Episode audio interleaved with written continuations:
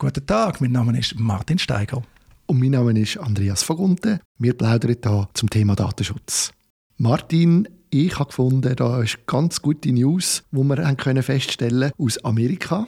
Am 7. Oktober hat Joe Biden ein Executive Order unterzeichnet und dort eigentlich den Grundstein gelegt, um endlich wieder Daten zwischen Europa und Amerika hin und her schieben. Ich habe natürlich auch gehört, dass andere das ein bisschen anders sehen, aber was haltest du davon?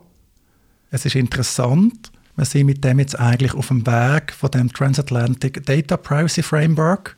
Da haben sich ja die Europäische Kommission und das Weiße Haus vor ein paar Monaten darauf geeinigt, einen neuen Anlauf zu nehmen, quasi das Privacy Shield 2.0, dass man also unter gewissen Bedingungen zumindest wieder Daten in die USA kann exportieren kann, dass die USA nicht mehr grundsätzlich ein unsicherer Drittstaat sind in datenschutzrechtlicher Hinsicht. Ob das gelingt, ist für mich allerdings eine offene Frage, genauso wie für mich die Frage offen ist, wo denn da die Schweiz steht. Genau, zu der Schweiz haben wir noch nichts gehört. Ich könnte mir aber vorstellen, falls die Europäische Union, das ist ja glaube ich jetzt auch der nächste Schritt, dass die Europäische Union das jetzt aufgrund von der Executive Order muss feststellen, dass es okay ist, also dass, dass sie das äquivalent anschauen, dann äh, würde ich jetzt davon ausgehen, dass das die Schweizer dann auch wieder nachziehen. Könnte ich mir vorstellen. Wenn die EU findet, das ist gut, dann kann ich mir vorstellen, dass die Schweiz das auch macht.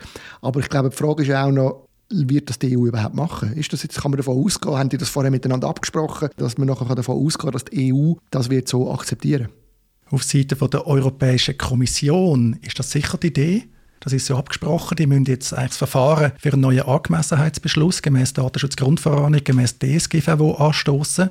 Da macht die Europäische Kommission einen Vorschlag da kann dann noch der Europäische Datenschutzausschuss mitreden. Die Mitgliedstaaten können sich äußern. Und das Europäische Parlament, das ja nur ein halbes Parlament ist, wie wir wissen, kann sich auch noch dazu äußern. Und bis dann ändert sich mal nichts. Wir müssen also im Moment weiterhin Standarddatenschutzklauseln verwenden, müssen weiterhin Transfer Impact Assessments machen. Natürlich nur, sofern wir nicht auf andere Mechanismen ausweichen können. Aber das wäre der Standard.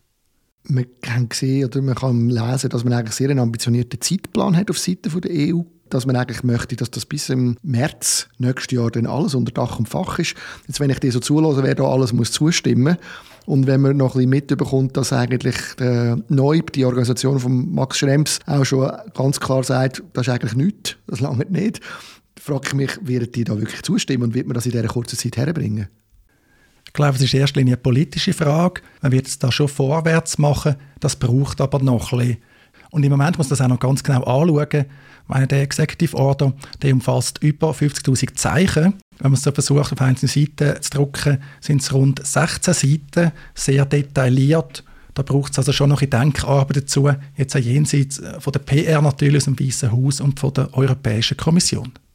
Aber ganz grundsätzlich wäre das doch zu begrüßen, auch aus Datenschutzgründen. Also wenn, wir, wenn, wir, wenn, wir, wenn die das herbringen, wenn sie tatsächlich in Amerika können eine Grundlage schaffen können, die unseren Anforderungen genügt, dann wäre doch das eigentlich zu begrüßen. Dann hätten wir alle ein paar Probleme weniger, wenn wir die äh, Werkzeuge aus den Staaten nutzen das wäre sicher zu begrüßen. Im Idealfall könnten wir die digitalen Tools wieder nutzen, ohne uns müssen unnötig Sorgen zu machen.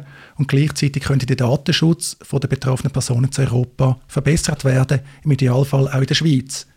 Für mich ist das auch ein wichtiger Aspekt, nämlich die digitalen Lieferketten.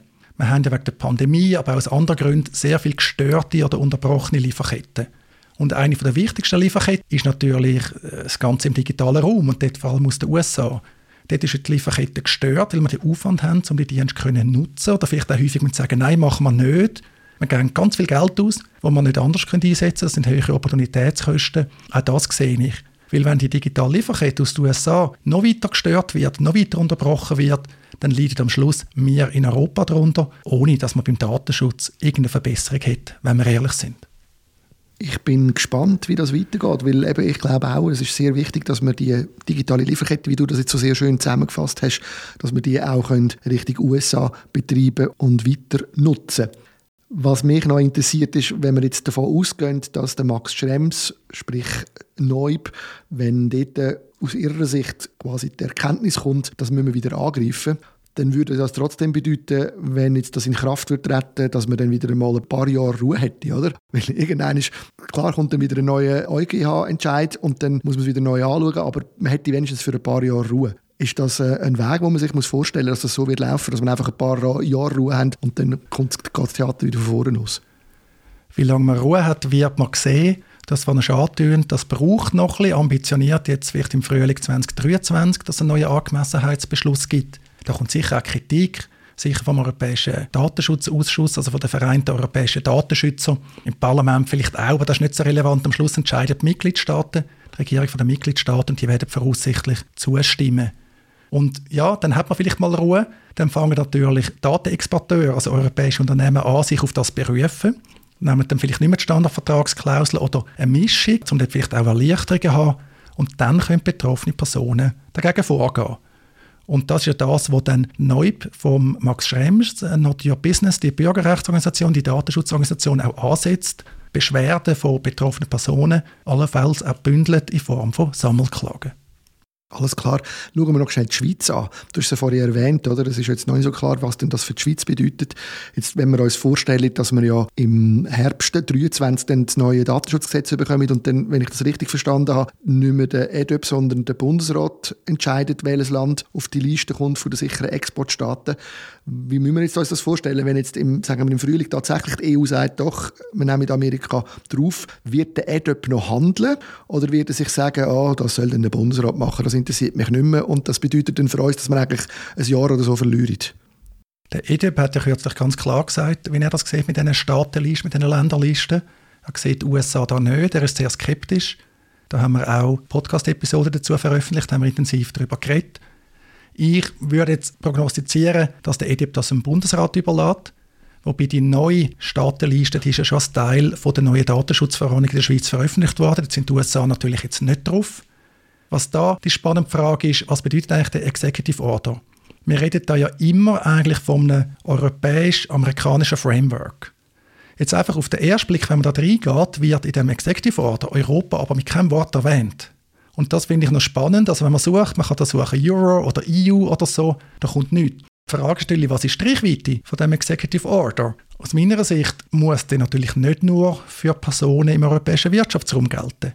Das muss ich aber noch ein genauer anschauen. Ist das Absicht oder wie sieht das aus?